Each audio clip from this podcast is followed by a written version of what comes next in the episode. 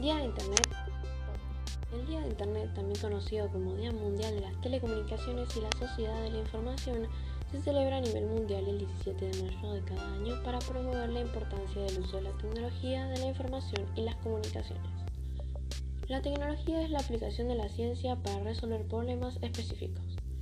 Constituye un conjunto de conocimiento científico y ordenado que permite el diseño y creación de bienes o servicios para promover la adaptación al medio y satisfacer las necesidades y deseos personales básicos de la humanidad. Los cambios tecnológicos se pueden analizar desde tres perspectivas complementarias. La primera, desde su trayectoria determinada por intereses políticos, económicos y sociales.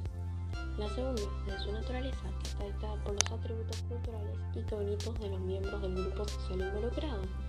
Y desde la tercera, desde su dinámica interna, que está determinada por los atributos funcionales de la tecnología.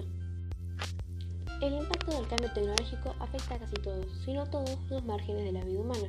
Da la casualidad de que su desarrollo continuo en un área suele afectar a otros sistemas.